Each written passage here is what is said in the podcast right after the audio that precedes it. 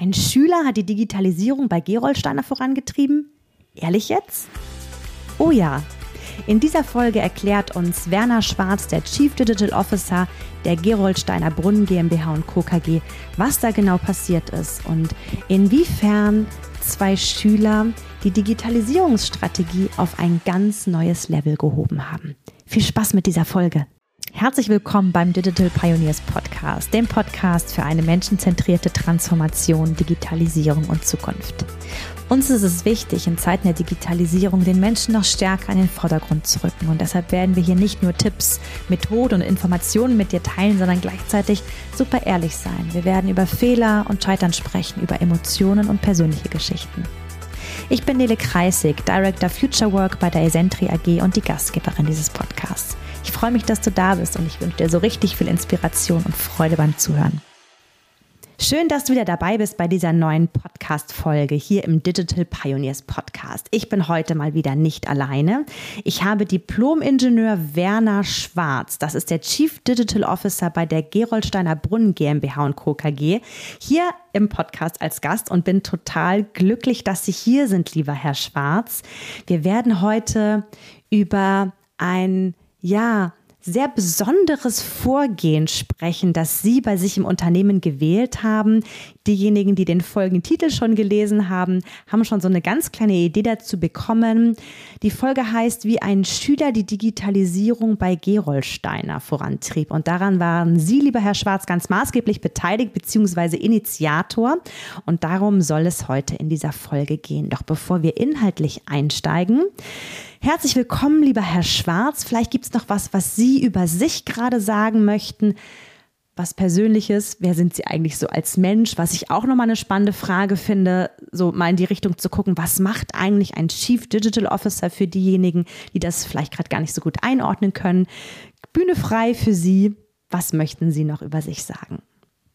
Ja, liebe Frau Kreisi, ganz herzlichen Dank erstmal für die Einladung äh, zu dem Podcast heute. Ähm, Digitalisierung ist etwas, das äh, beschäftigt uns in der Gesellschaft oftmals verbunden mit so einem bisschen einem abstrakten Bild, einer abstrakten Vorstellung, was ist das überhaupt? Und äh, ich möchte versuchen, heute gemeinsam mit Ihnen so ein bisschen Licht hinter diese Fassade zu bringen, was Digitalisierung tatsächlich bedeutet, wie Digitalisierung anfassbar ist ich selber, zwei Worte zu mir. Ähm, ich bin 58 Jahre alt, äh, beschäftige mich mit äh, dem Thema der IT seit, naja, seit mehr als 30 Jahren ähm, und habe vor ungefähr vier Jahren einen Schwenk gemacht ähm, in Richtung Digitalisierung, um vielleicht die Motivation dahinter so ein bisschen zu erläutern.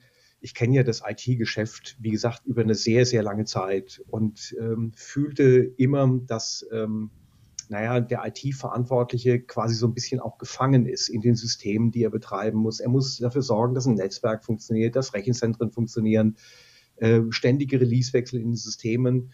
Und für die Beschäftigung mit wirklich den neuen Zukunftsthemen, die die Digitalisierung ja mit sich bringt, Digitalisierung gestaltet unsere Zukunft, hatte ich eigentlich immer zu wenig Raum.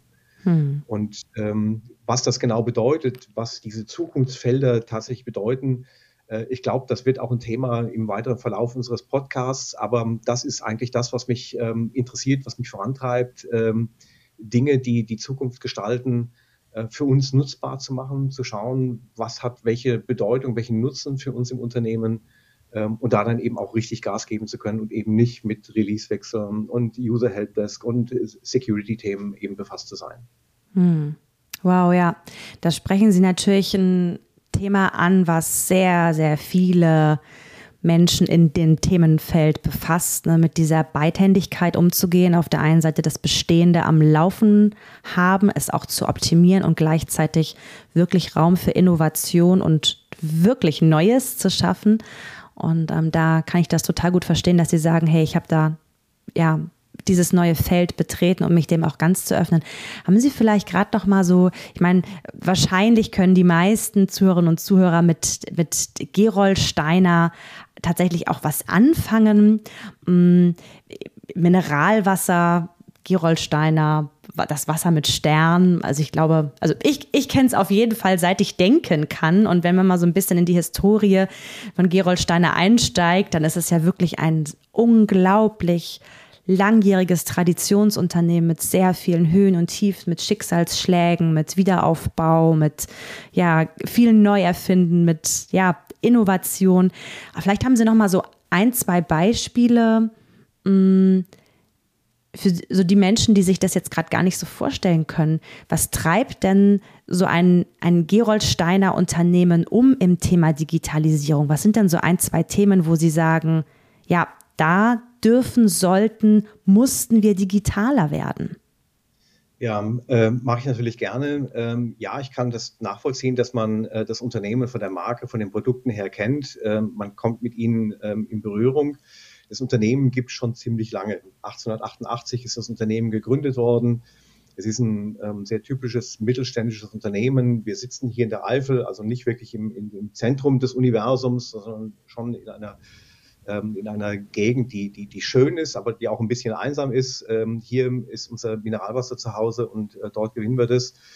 Ähm, und in der Hauptsache geht es für uns darum, dass wir unser Mineralwasser ja, der Natur abbringen, das Mineralwasser abfüllen und äh, in verschiedenen Darreichungsformen, mit verschiedenen Geschmacksvarianten auch vermarkten dann ist die Frage natürlich berechtigt, naja, wenn ähm, das ein vermeintlich einfacher Vorgang ist, so Wasser in eine Flasche abzufüllen und zu verkaufen, warum ist denn Digitalisierung für euch überhaupt relevant?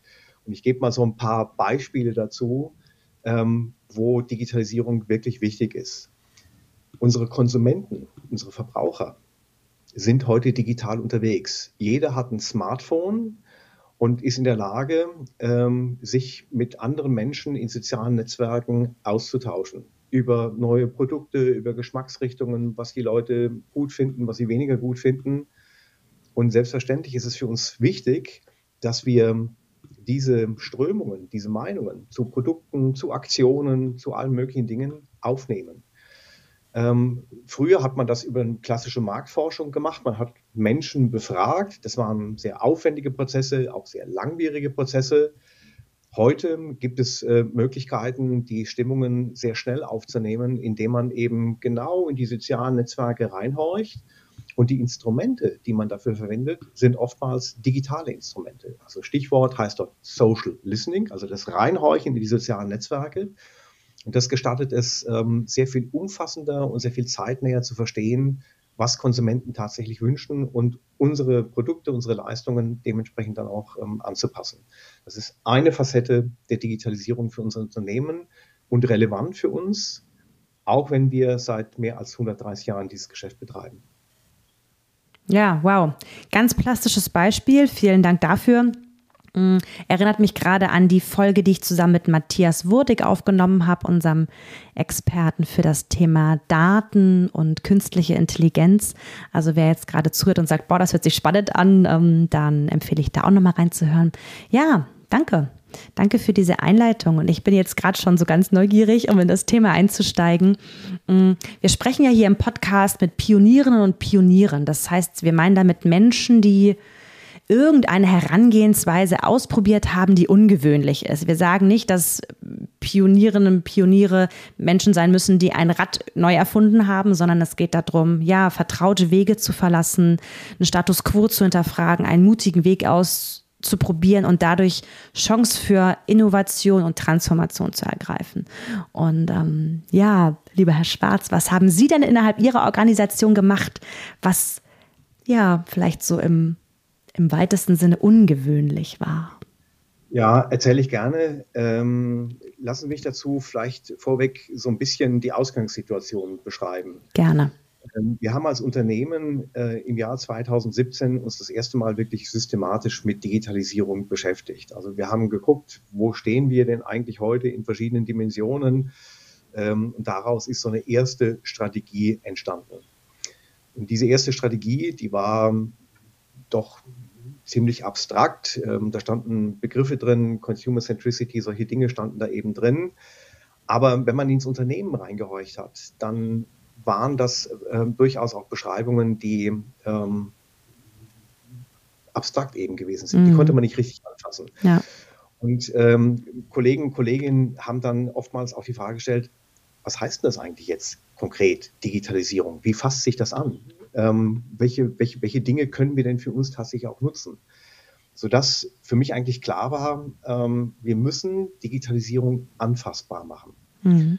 Und ähm, ich habe zwei Beispiele mit dabei, die ganz gut beschreiben, was das bedeutet, Digitalisierung wirklich auch im Unternehmen zu spüren und Nutzen zu stiften und ähm, nicht nur sagen wir mal, die konkrete Aufgabenstellung zu lösen, sondern darüber hinaus auch ein bisschen ein Verständnis zu entwickeln, was denn Digitalisierung im Unternehmen tatsächlich bedeuten kann. Das erste Beispiel beschäftigt sich mit sogenannten Software-Robotern. Also das sind Anwendungen, Applikationen, die in der Lage sind, Geschäftsprozesse, die normalerweise ein Mensch an einem Computer machen würde, selbstständig durchzuführen, die sich wiederholen, die können stündlich stattfinden, die können täglich stattfinden, monatlich, wie auch immer, ähm, die aber oftmals einfach auch für den jeweiligen Mitarbeiter, der es machen muss, lästig sind. Also jede Woche einen bestimmten Bericht erstellen oder irgendein Papierformular in irgendein EDV-System mit zu übernehmen. Und das sind Dinge, ähm, die können heute Software-Roboter übernehmen. Das Stichwort dazu ist RPA, also Roboted Process Automation. Und ähm, das war als Stichwort im Jahr 2019, 2018, 2019 war das schon bekannt. Aber keiner von uns hatte irgendeine Erfahrung. Wie fasst sich das an? Wie baue ich so einen Roboter? Ähm, wie unterscheidet der sich von einem Roboter aus Metall und aus äh, Elektrik? Ähm, und wir haben dann gesagt, okay, dann lass uns doch mal gucken, ob wir so die ersten Gehversuche dort machen können und haben dabei, glaube ich, einen etwas ungewöhnlichen Weg beschritten. Darf ich ganz kurz eine Zwischenfrage stellen, die mir gerade brennend auf der Seele liegt? Denn das, was Sie gerade beschreiben, ähm, da wird auf einmal über Roboter gesprochen. Ich kann mir vorstellen, gerade wie Sie sagen, in so einem Unternehmen, was auch eine gewisse Tradition an den Tag legt, dass das auch nicht alle Mitarbeitenden irgendwie toll fanden. Ne? Auf einmal wird hier über etwas gesprochen. Hm, haben Sie haben Sie mitbekommen, wie auch so die emotionalen Reaktionen von den Menschen waren, die das ja maßgeblich betreffen wird? Genau was, was Sie sagen, diejenigen, die die Berichte eintippen. Wie ging es denn denen damit, als diese, diese ersten, ja, kommunikativen Digitalstrategie-Schritte gegangen wurden?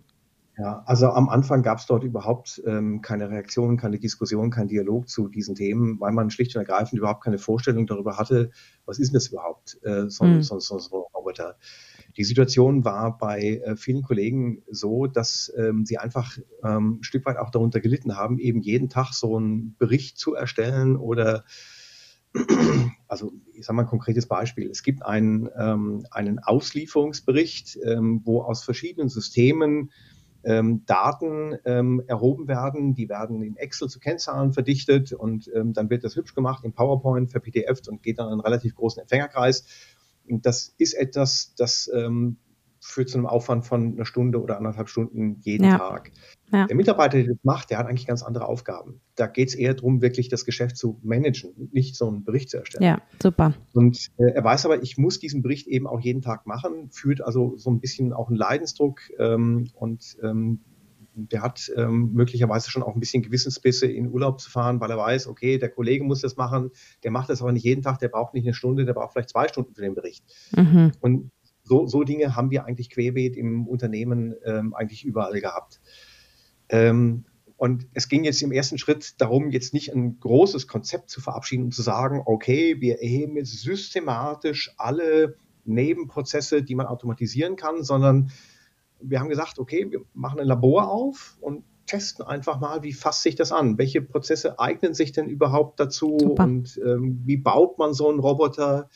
Bringt der eigentlich auch das, was man sich davon verspricht? Und ähm, der Weg, den wir da gewählt haben, wir, also wenn man sich mit so einem Thema beschäftigt, es ist ja nicht schwer, solche Roboter zu bauen. Das ist ja das Interessante dabei. Das ist keine Raketenwissenschaft, sondern ja. die Hemmschwelle, solche Roboter zu, zu bauen, die ist relativ niedrig.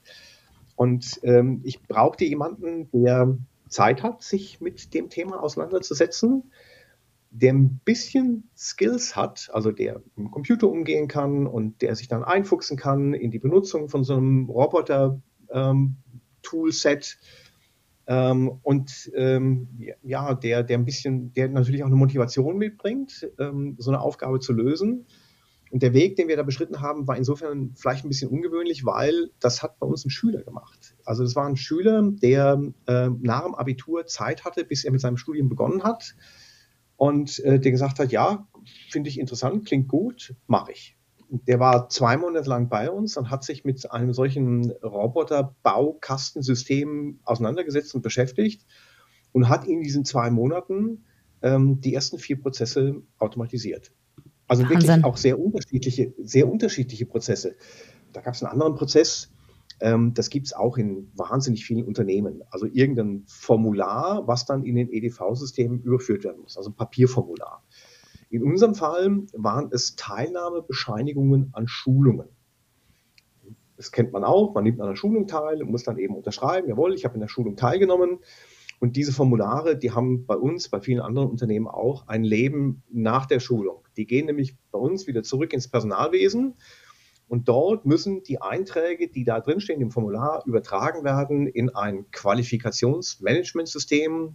Wenn das Schulungen sind, die laufen ab, dann muss hinterlegt werden, okay, an dem Tag hat er die Schulung gemacht. Zwei Jahre später meldet sich das System und sagt, du musst wieder neu zu einer Schulung gehen. Ähm, das dient auch als Nachweise gegenüber Behörden, Berufsgenossenschaften und so weiter. Also es muss jedenfalls dann in unser EDV-System muss es übergeben werden. Wir machen eine Menge Schulungen, ähm, weil wir natürlich aufgrund von gesetzlichen Vorgaben, aufgrund von eigenen Intentionen viele solche Schulungen durchführen wollen und durchführen müssen. Also gibt es eine Menge Formulare. Mhm. Ähm, solche Formulare in ein solches System zu überführen, ist keine schöne Arbeit, vor allen Dingen dann nicht, wenn die eigentliche Aufgabe ist, über neue Schulungskonzepte nachzudenken, ähm, nach entsprechenden Trainingsmethoden zu gucken, all diese Dinge eben zu machen. Aber der Zwang ist eben da, jeden Monat diese Formulare zu erfassen. So. Was hat der junge Mann jetzt gemacht? Ähm, der hat sich diesen Prozess angeschaut und hat dann überlegt, okay, ich kann diesen Prozess gliedern in mehrere Stufen. Ich muss auf der einen Seite über einen OCR-Prozess das Papierformular elektronisch lesbar machen dass da also die, die, die Texte drauf erkannt werden. Und in einem zweiten Schritt muss ich die entsprechenden Transaktionen, in unserem Fall ist das SAP, aufrufen und muss das, was ich aus dem Papier ausgelesen habe, in das System verbuchen. Ähm, das hat er mit diesem Roboter-Baukastensystem gebaut, gemacht, hat es dem Fachbereich vorgestellt und die waren begeistert. Die waren begeistert, haben gesagt, super, das nimmt uns Arbeit ab, ähm, lass uns das in Produktion nehmen. Das ist ein erster Prozess gewesen, den haben wir 2019 in Betrieb genommen. Den haben wir heute noch weiterentwickelt und optimiert. Und dieser Prozess läuft bis heute sehr zur Zufriedenheit ähm, der, der Leute, die das in der Vergangenheit von Hand gemacht haben. Wow. Das ist ein konkretes Beispiel. Und das Interessante ist dabei, finde ich, das hat eben nicht ein IT-Profi gemacht, der ähm, Informatik studiert hat, sondern das hat ein junger Mann, der ähm, hat eben diese Skills gehabt, der Zeit gehabt, der Motivation gehabt, der guckt sich den Prozess an und fängt an, dann so einen Roboter zu bauen. Hm. Was glauben Sie denn, ist dem jungen Mann vielleicht sogar leichter gefallen aufgrund seines, ja, hm, wenn wir so von Kompetenzen sprechen, dann hatte der, der wusste ja gar nicht, was er alles nicht weiß. also ich meine, von der Schule kommend, also wir sprechen von einer unbewussten Inkompetenz, die auch mutig macht. Ja? Ähm, was, was, was glauben Sie, hat das für Vorteile mitgebracht, dass er genau dieser Mensch mit den Kompetenzen, mit der Neugierde, mit der Zeit, was war der Vorteil? Ja, also diese Unvorgenommenheit ist, glaube ich, bei vielen Digitalthemen. Ich habe nachher noch ein anderes Thema, das würde ich auch ganz gerne nochmal beschreiben. Das ist äh, in vieler Hinsicht ein Vorteil, weil viele der Digitalthemen, über die wir sprechen, die wir nutzen wollen, verlangen nicht, dass man ein ausgewiesener Experte ist, sondern sie verlangen eine Unvorgenommenheit, ein bisschen Sorglosigkeit, also nicht, oh, ist das kompliziert, sondern einfach machen. Ja. Und ähm, das ist eine Eigenschaft, ähm, das bringen eben solche Leute vielleicht am ehesten mit. Ähm, auch ähm, keine Betriebsblindheit, also nicht dann zu denken, wie komplex das ein Prozess irgendwo im Hintergrund möglicherweise sein könnte, sondern äh, mit einer gewissen Neugierde von oben drauf gucken und sagen, okay, ich probiere das und mal schauen, was dann letztendlich dabei herauskommt. Ähm, es gibt aber noch einen anderen Aspekt, der, glaube ich, interessant ist. Ähm, ich hätte nicht geglaubt, ich fange das jetzt langsam an zu lernen, dass dort auch eine Generation sich entwickelt, für die es eine gewisse Selbstverständlichkeit ist, mit solchen digitalen Werkzeugen auch umzugehen. Mhm. Viel stärker als jemand, der jetzt in meinem Alter ist, obwohl ich mich ja seit über 30 Jahren mit IT beschäftige, es hätte ahnen können. Und äh, ich habe das jetzt an einem Thema festgemacht, das will ich ganz gerne hier in dem Podcast auch noch einmal benennen, weil ich es wirklich auch gut finde. Es gibt einen Bundeswettbewerb KI, künstliche Intelligenz. Und dieser Bundeswettbewerb KI richtet sich an Schüler im Alter 16, 18 Jahren. Ähm, da gibt es eine Webseite ähm, www bw-ki.de und da finden sich auch Beispiele von Projekten, die von Gruppen, die sich ähm, bewerben, ähm, bei diesem Wettbewerb äh, mitzumachen, ähm, dann zu sehen sind. Und wenn man sich das anschaut, was die jungen Menschen dort realisiert haben, das ist wirklich atemberaubend. Ja. Und das gibt mir so ein bisschen auch Hoffnung, dass eben äh, die jungen Menschen quasi diese digitalen Themen KI aufsaugen, keine Berührungsängste haben, sondern sagen, hey, what's next? Was kann ich als nächstes damit tun? Super. Das finde ich, das finde ich wirklich klasse. Ja, ja, das ist, ja, das ist schön, dass Sie es nochmal sagen, denn so die, die Sorge, die was Digitalisierung in unserer Gesellschaft angeht, wenn ich mal so den deutschsprachigen Raum ansprechen darf, die sind ja schon, A, sind die berechtigt und sie sind groß. Da geht es um Wettbewerbsfähigkeit und da auch mal sozusagen, hey, die Generation, die jetzt einfach automatisch kommen wird, die bringt da so viel mit, das ahnen wir gar nicht, ähm, was sicherlich auch sehr viel Mut machen kann, ja. Mm, ich mag noch mal ähm, auf den Moment kommen, wo Ihnen diese Idee gekommen ist. Denn also A, auf die Idee muss man ja erstmal kommen. Ja, es gibt ja, wir fangen jetzt mit diesem Thema an, wollen aber was testen. Um, ähm, genau.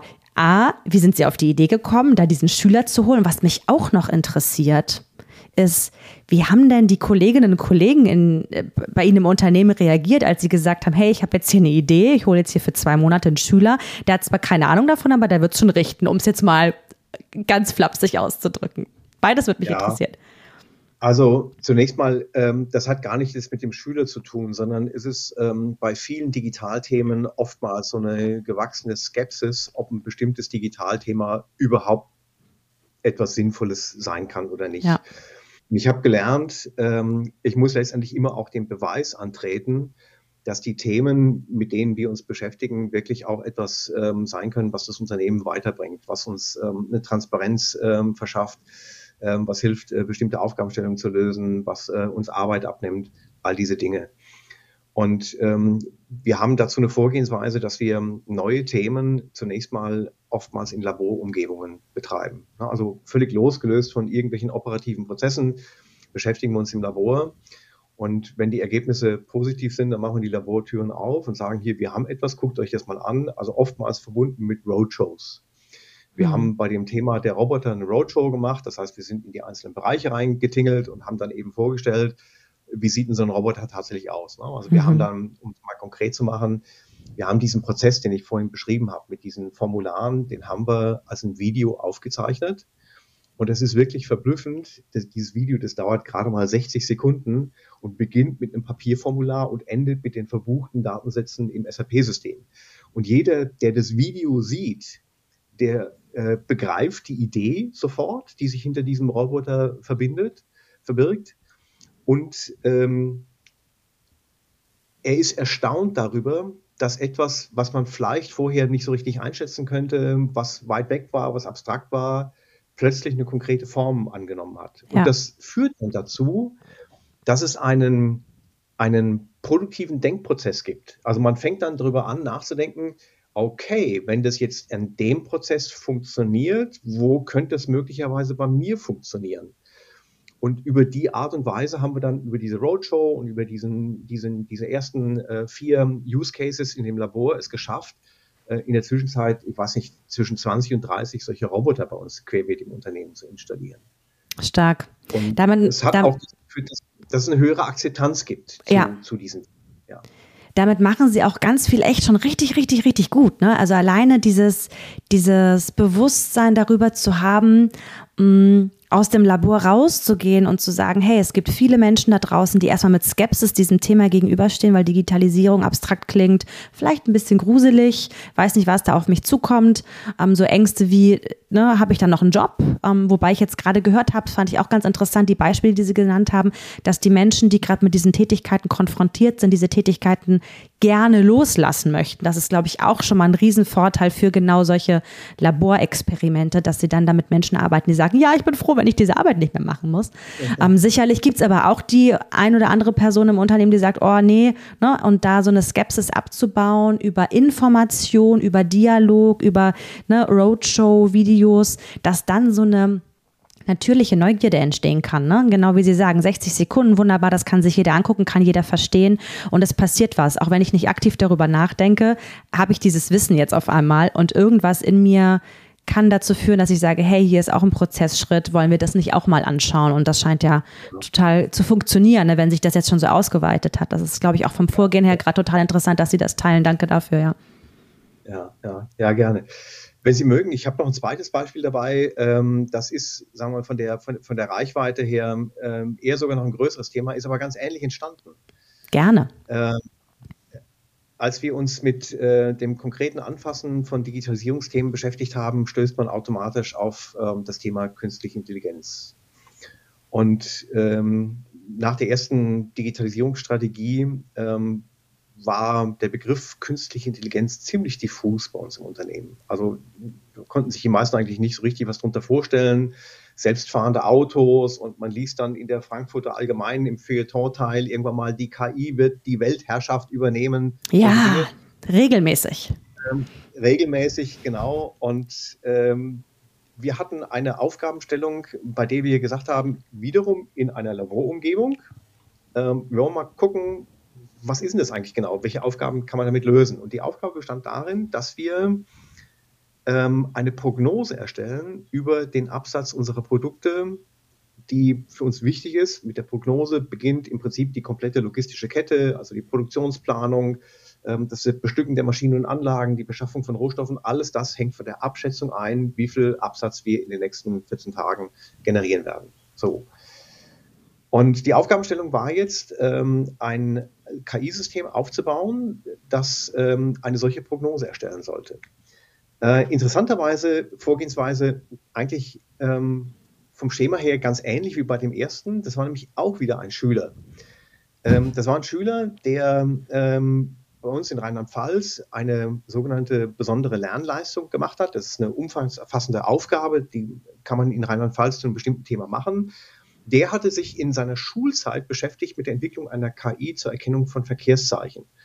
Ich kannte den jungen Mann, das ist halt vielleicht auch ein Vorteil von so einer Gegend wie Gerolstein, dass man dann auch Menschen wirklich auch kennt.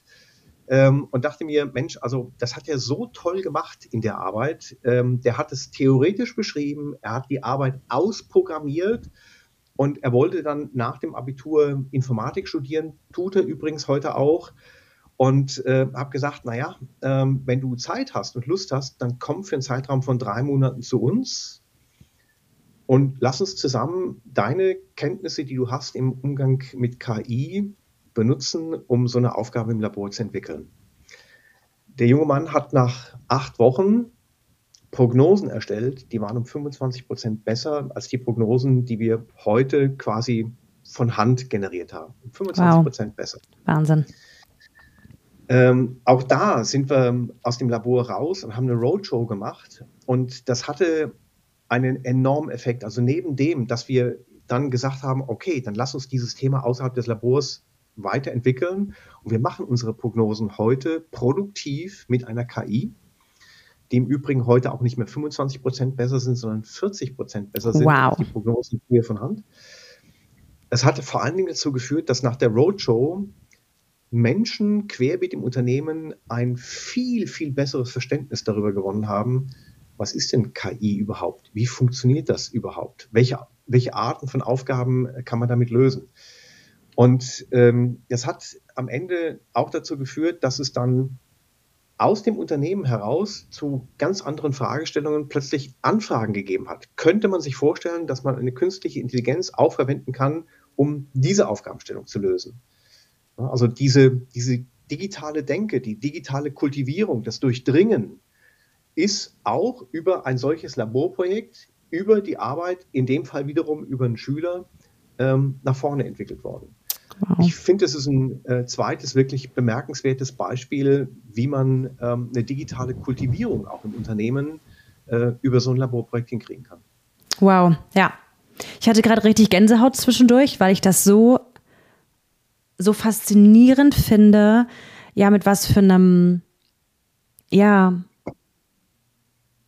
mit was für einem besonderen Schritt sich dann nämlich so einen Schüler reinzuholen in dieses Labor, sie da so viel bewegen können ich würde gerade total gerne für diejenigen, die zuhören, die sich das vielleicht gerade Thema abstrakt KI vielleicht nicht so vorstellen können, vielleicht können Sie noch mal so ein zwei Sätze dazu sagen, so eine Prognose. Jetzt bin ich keine Expertin für Mineralwasser, aber wenn ich mir vorstelle, es geht um Absatzprognosen, dann gibt es ja Parameter, die ich angucke Wetter stelle ich mir jetzt vor, wenn es warm ist, wird mehr Mineralwasser konsumiert. Das wäre jetzt so das Erste, was mir spontan einfällt. Dann geht es bestimmt um Events. Ähm, was, was, was guckt der Mensch an und was macht die KI jetzt anders? Können Sie dazu ein, zwei Sätze sagen? Ja, Frau Kreisig, alles, was Sie gesagt haben, ist richtig. Also ich hätte Sie herzlich gerne eingeladen, bei uns im Laborprojekt äh, mit, mit, mitzuwirken.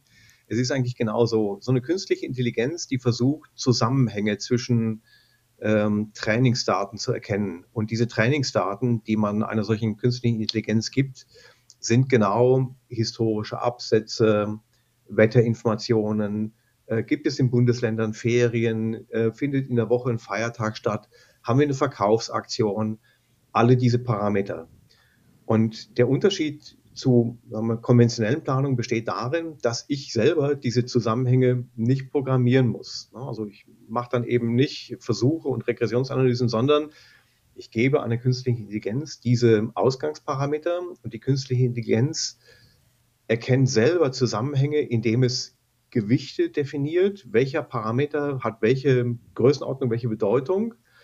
Und dieses Antrainieren, das Bilden dieser Gewichte ist letztendlich dann das KI-Modell, was ich dann wiederum benutzen kann, um bei neuen vorgegebenen Parametern, also wenn ich sagen kann, okay, ich mache in der übernächsten Woche eine Aktion, dann weiß diese KI, für dieses Produkt, bei diesem Typ von Aktion gibt es diese Gewichtung, also kann ich davon ausgehen, dass dadurch ein Absatzanteil von x Millionen Flaschen damit verbunden ist. So funktioniert eigentlich eine KI. Wow, ja. ähm, gut, ich würde aber vielleicht noch zwei, drei Worte dazu sagen, äh, für, für, für diejenigen, die uns jetzt zuhören und die sagen, das würde ich auch ganz gerne machen, weil das sind schon auch wichtige Erfolgsfaktoren. Was ich jetzt gerade eben beschrieben habe, hört sich ja sehr technisch an. Ne? Also man hat historische Daten, man trainiert so eine KI und dann wende ich das für die Zukunft an. Äh, ganz so einfach ist es nicht, weil man versteht ja nicht, was die KI innen drin für Zusammenhänge findet also muss ich mir überlegen, wie können denn eigentlich Prozesse aussehen, um zu überprüfen, ob die Ergebnisse, die diese KI letztendlich ermittelt, ob die stimmen oder nicht stimmen. Validierung. Und für diese Validierung ist das Expertenwissen von Menschen in den Prozessen absolut relevant. Ähm, wir hatten Beispiele, wo wir ähm, die KI auf Produkte ähm, angewendet haben und die Ergebnisse, die sahen komisch aus. Es gab Abweichungen zwischen dem, was die KI gesagt hat und dem, was tatsächlich eingetreten ist. Und dafür gab es Gründe. Ähm, es sind in unserem Fall ganz unterschiedliche Gründe gewesen, aber Gründe, die die KI gar nicht kennen konnte, weil dort keine Daten vorlagen, aus denen die KI hätte lernen können. Aber die Menschen in den Prozessen, die kannten die Gründe und haben dann eben gesagt, aha, okay, verstehe ich, das liegt da und da dran, also müssen wir die KI so anpassen. Was dann stattfindet, wenn man in so einem Prozess die Fachleute mit involviert, ist ein gegenseitiges Befruchten. Also ja. die KI verbessert ihr Modell, gleichzeitig lernt aber auch unser Fachmann, wie eine KI funktioniert. Er, also die Leute, die es gemacht haben, bis heute machen, verstehen heute sehr gut, wie so eine KI funktioniert und warum ein Ergebnis so aussieht, wie es aussieht. Und dieses, dieses Lernen im Umgang mit einer KI ist, glaube ich, schon auch, das ist, das ist wichtig für ein Unternehmen, ähm, dort als Organisation so einen Lernprozess zu durchlaufen, damit man ähm, im Laufe der Zeit eigentlich immer besser lernt, mit KI-Methoden umzugehen. Das ist ein bisschen wie, wie Autofahren. Also es ist ein Unterschied, ob man nur in der Fahrschule gewesen ist oder ob man dann eben im Laufe der Fahrpraxis quasi selbstverständlich Kupplung, Gang, Bremse, da muss man nicht mehr drüber, groß drüber, drüber nachdenken. Das, das funktioniert mit ähm, KI-Projekten eigentlich ganz ähnlich.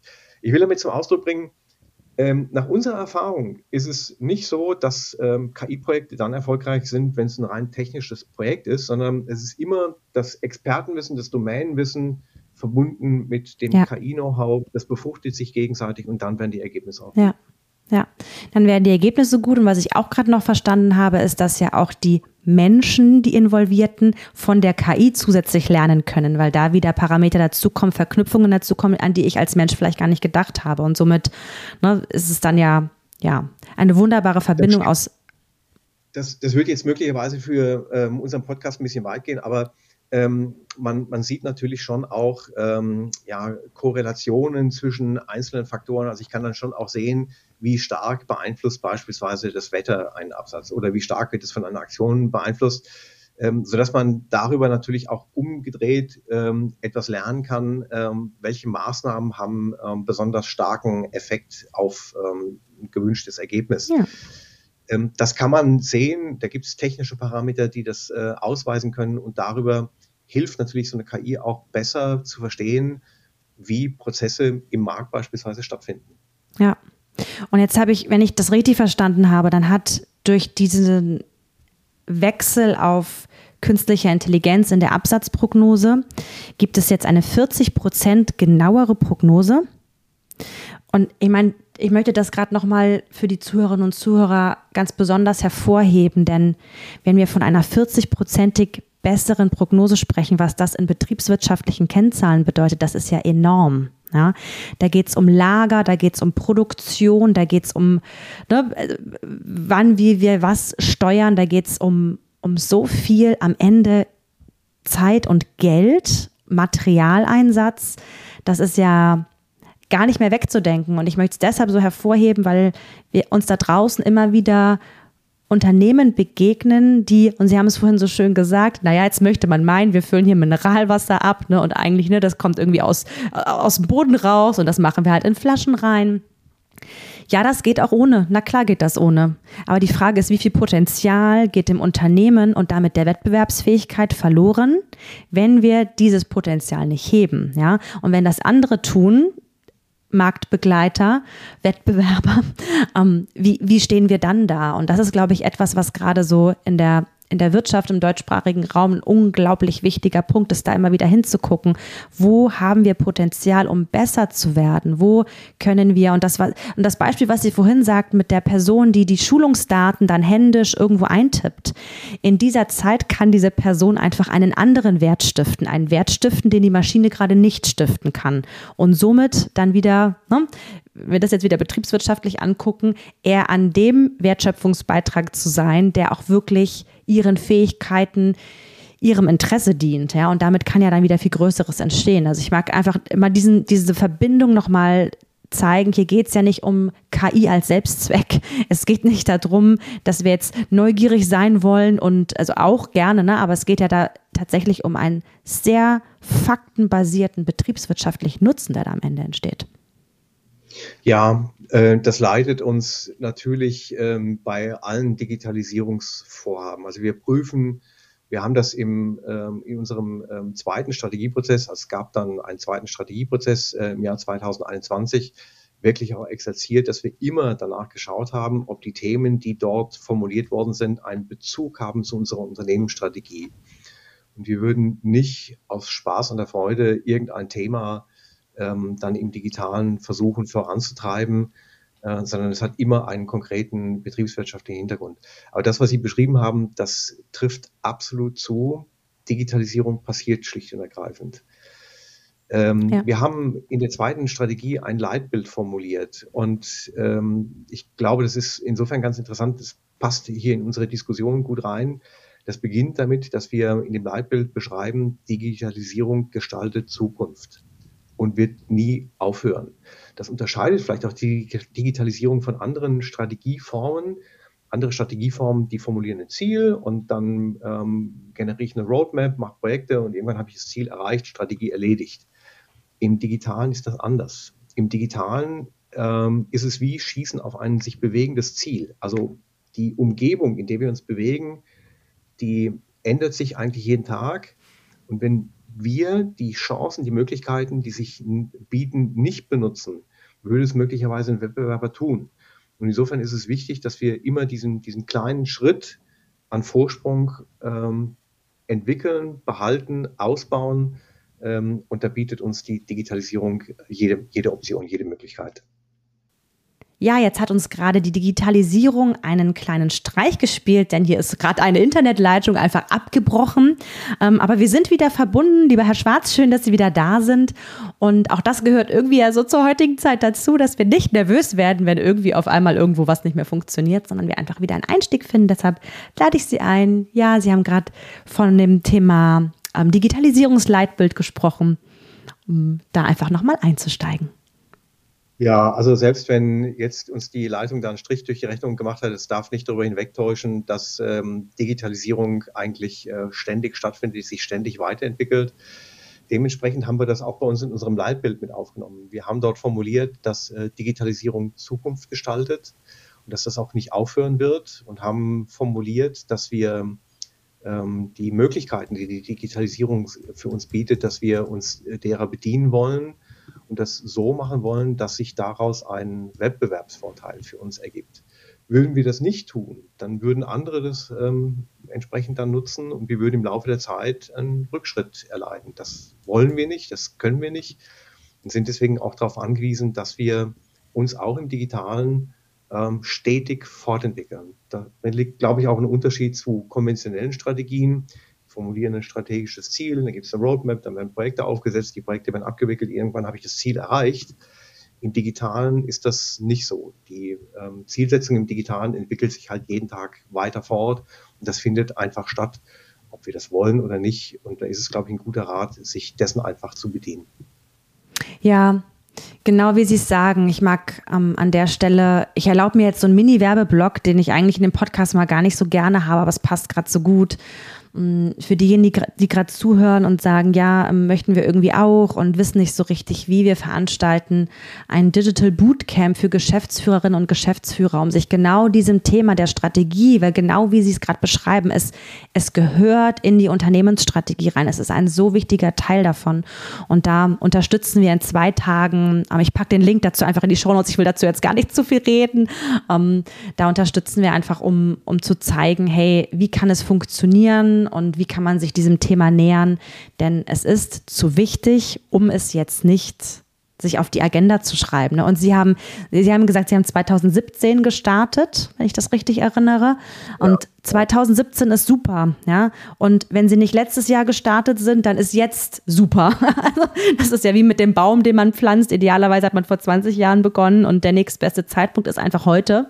Und so würde ich es jetzt auch mit diesem Thema Digitalisierungsstrategie sehen, ähm, ja, wenn da noch nicht so viel passiert ist, einfach jetzt damit beginnen, ja. Ja, ja. Ähm, absolut richtig. Ich würde vielleicht noch einen Gedanken ergänzen wollen, ähm, der ebenfalls Bestandteil ist unseres Leitbildes und der in unserer ersten Strategie nicht gesehen worden ist. Etwas, äh, was wir in der Zwischenzeit wirklich gelernt haben. Und das ist die Bedeutung, dass Digitalisierung nur dann erfolgreich ist, wenn es gelingt, alle Mitarbeiter im Unternehmen auch mitzunehmen. Digitalisierung ja. ist Menschensache. Ähm, und ähm, wir haben vorhin über das Beispiel gesprochen, dass das Expertenwissen um die Prozesse wichtig ist, damit so eine KI erfolgreiche Prognosen macht. Und das zieht sich wie ein roter Faden durch alle Digitalisierungsvorhaben von uns durch. Wir haben deswegen bewusst in unsere Leitbild mit aufgenommen, dass wir äh, Mitarbeiter im Unternehmen nach Kräften fördern dass wir auf der anderen Seite natürlich auch die Erwartung halten, sich mit, ähm, mit, mit diesem Thema der Digitalisierung auseinanderzusetzen, also die Bereitschaft zu haben, dort sich ähm, weiter zu qualifizieren, zu lernen, ähm, sich zu öffnen gegenüber digitalen Methoden und digitalen Werkzeugen.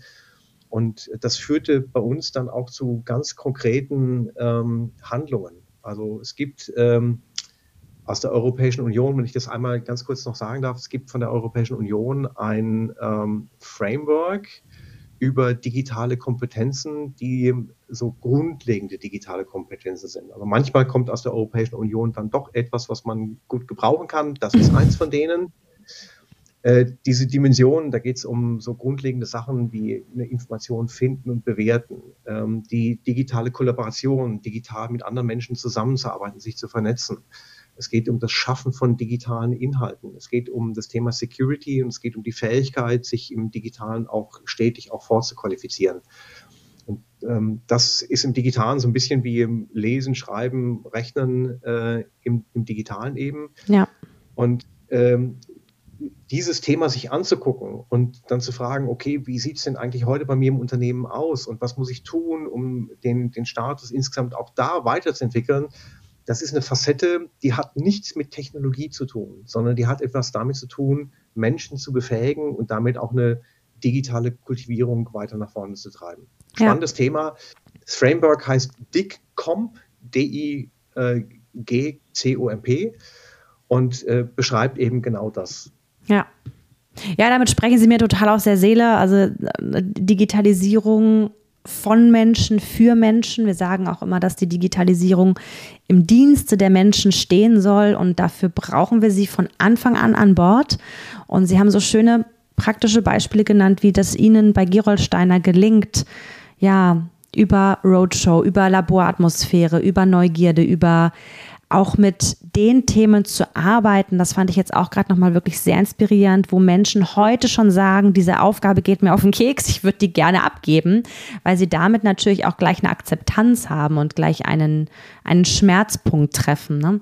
Und weniger mit den Themen zu starten, wo vielleicht jemand anderes glaubt, dass es schlau wäre, das jetzt ähm, über eine Technologie zu lösen, sondern hin zu dem, was sagen eigentlich die Menschen. Und das ist auch etwas, was wir immer wieder in Digitalisierungsstrategien und Umsetzungen sagen, ist, lass uns damit beginnen, dass wir die Menschen befragen, dass wir die einbeziehen, dass wir sagen, was sind Arbeitsschritte, wo du glaubst, dass die ähm, anders gelöst werden könnte, was sind Arbeitsschritte, die dir auf den Keks gehen, die dich von dem abhalten, was eigentlich dein Wertschöpfungsbeitrag in einem Prozess, in einer Abteilung, wo auch immer ist.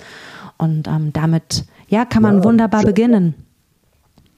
Vielleicht auch zu sensibilisieren, dass Digitalisierung nicht nur etwas ist, was äh, Menschen im Berufsleben begegnet. Ja. Ähm, Digitalisierung begegnet uns ja überall.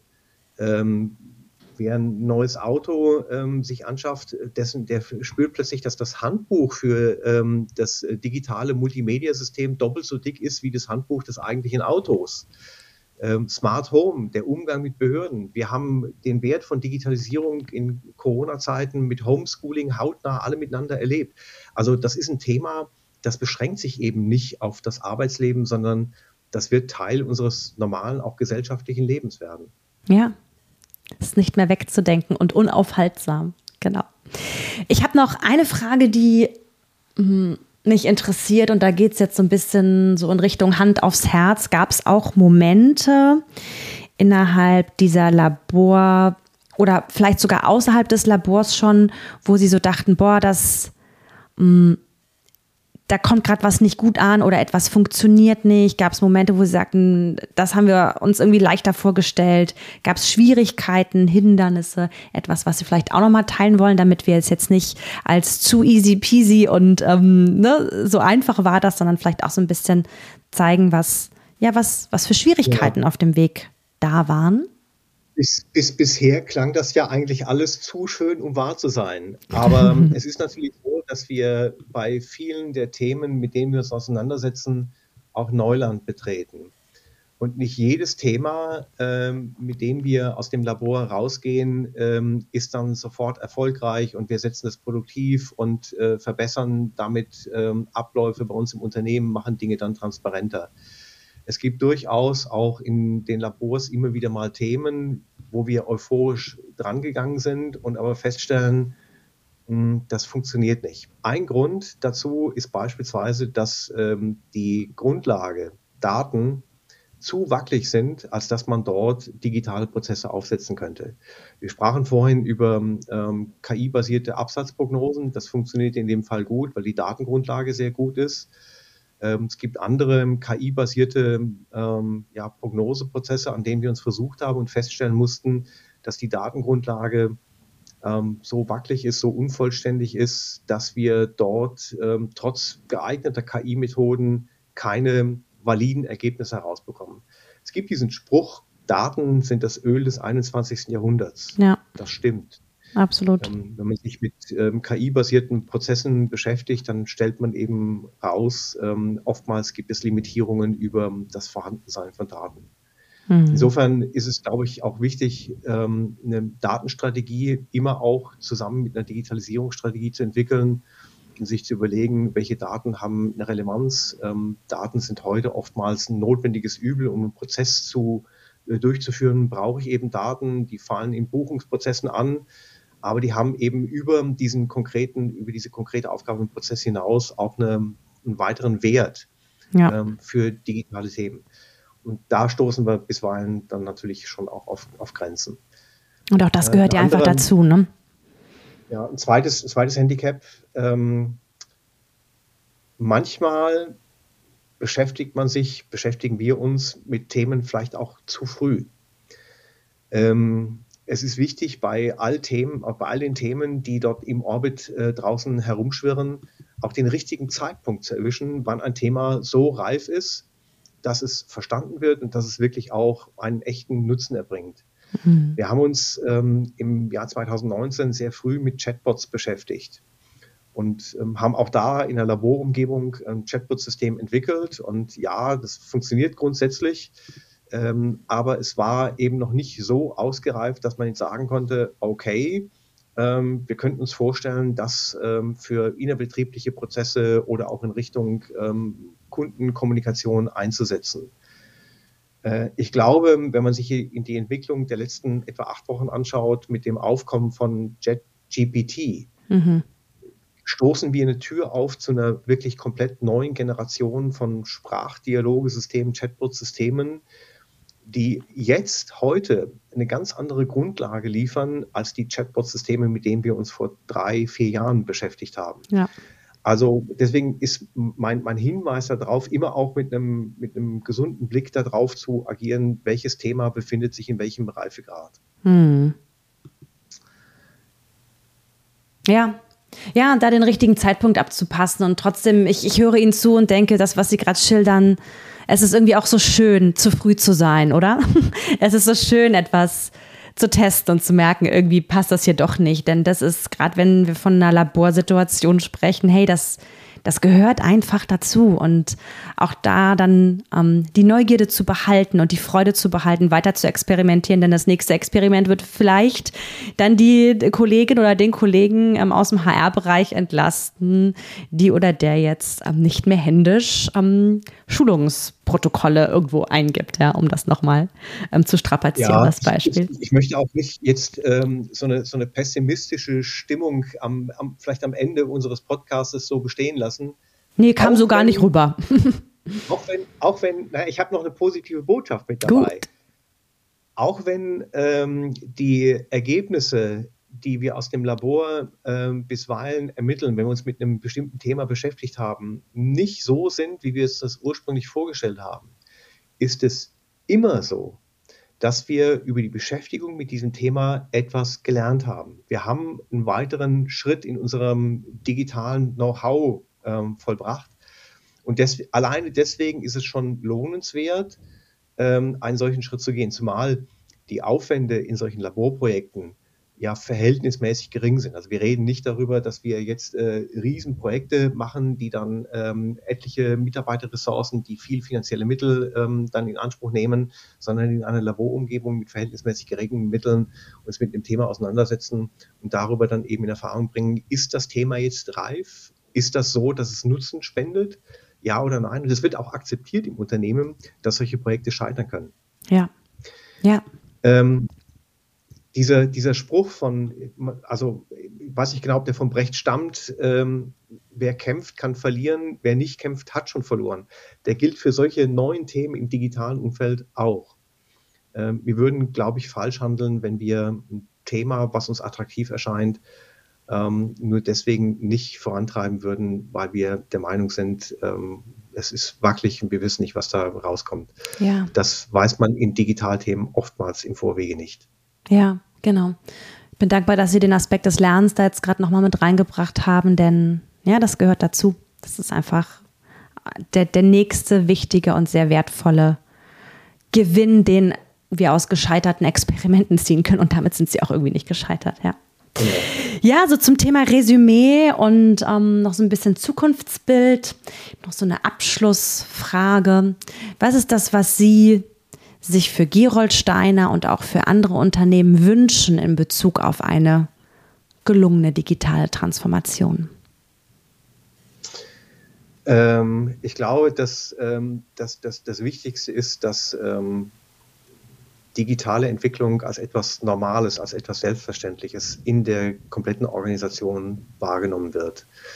Ähm, dass es äh, dieses, diesen, diesen, diesen, dieses Mystische verliert, ähm, sondern dass es etwas, etwas Normales ist, was in den normalen Alltag Einzug findet.